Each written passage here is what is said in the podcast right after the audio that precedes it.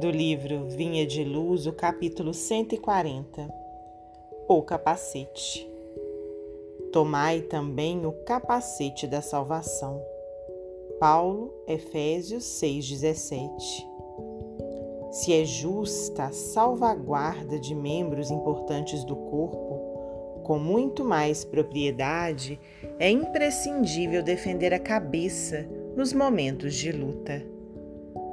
Aliás, é razoável considerar que os braços e as pernas nem sempre são requisitados a maiores dispêndios de energia. A cabeça, porém, não descansa. A sede do pensamento é um viveiro de trabalho incessante. Necessário se faz resguardá-la, defendê-la. Nos movimentos bélicos, o soldado preserva com recursos especiais. Na luta diária, mantida pelo discípulo de Jesus, igualmente não podemos esquecer o conselho do apóstolo aos gentios.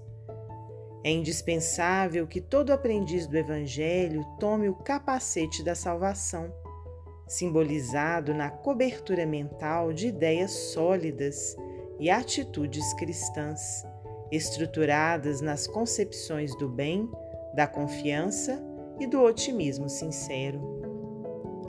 Teçamos, porém, o nosso capacete espiritual com os fios da coragem inquebrantável, da fé pura e do espírito de serviço. De posse dele, enfrentaremos qualquer combate moral de grandes proporções. Nenhum discípulo da Boa Nova ouvide a sua condição de lutador. As forças contrárias ao bem, meu amigo, alvejar-te-ão o mundo íntimo, através de todos os flancos. Defende a tua moradia interior. Examina o revestimento defensivo que vens usando em matéria de desejos e crenças de propósitos e ideias, para que os projéteis da maldade não te alcancem por dentro. Emmanuel, psicografia de Francisco Cândido Xavier.